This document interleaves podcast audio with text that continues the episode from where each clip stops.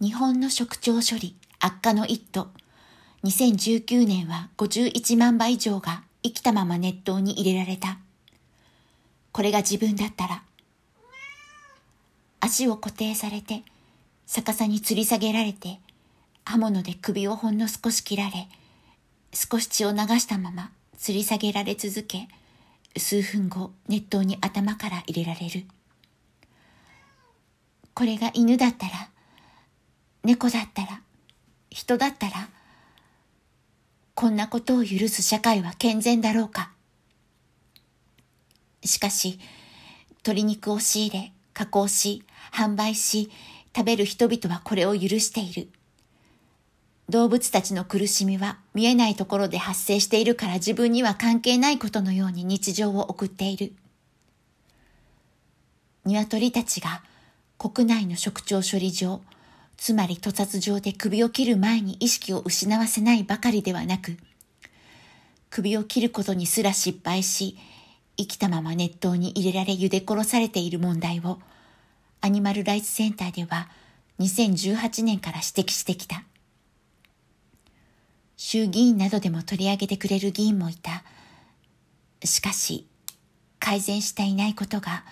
2019年度の国の統計で明らかになった。2017年度、生きたまま熱湯に入れられた鶏の数は47万4665羽だった。2018年度、生きたまま熱湯に入れられた鶏の数は50万8406羽だった。2019年度、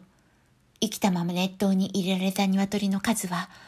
51万2965羽だった。割合は0.063%で、パーセンテージ自体は前年度と変わっておらず、つまりは改善は見られない。一話だって許されるべきではない行為なのに、年々増加。2019年度も4559羽も犠牲数が増えているのだ。2019年度の内訳は、採卵系が19万8707羽、肉用系が31万4258羽であり、屠殺の精度の低さで言えば、明らかに採卵系の方が低く存在に扱われていることが明白である。繰り返すが、1羽だってこんな扱いは許されてはならない。めったに強く禁止はしない OIE 世界動物保護機関のアニマルウェルフェア規約第7.5章では、意識がある、または生きた鳥が熱湯処理タンクに入ることがないよう、あらゆる努力がなされること、と強く規制しており、これが世界的に許されていないことを示している。食調処理場が自主的に改善することはないだろう。消費者が代わり声を上げなければ、営利を優先する企業や生産者は絶対に変わらない。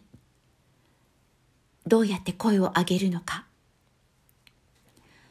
一番簡単にできる最小限のことは、卵と鶏肉を食べないことだが、それだけでは、この動物たちの状況は変わらない。もう少し動物たちのために一歩を踏み出してくれるのであれば、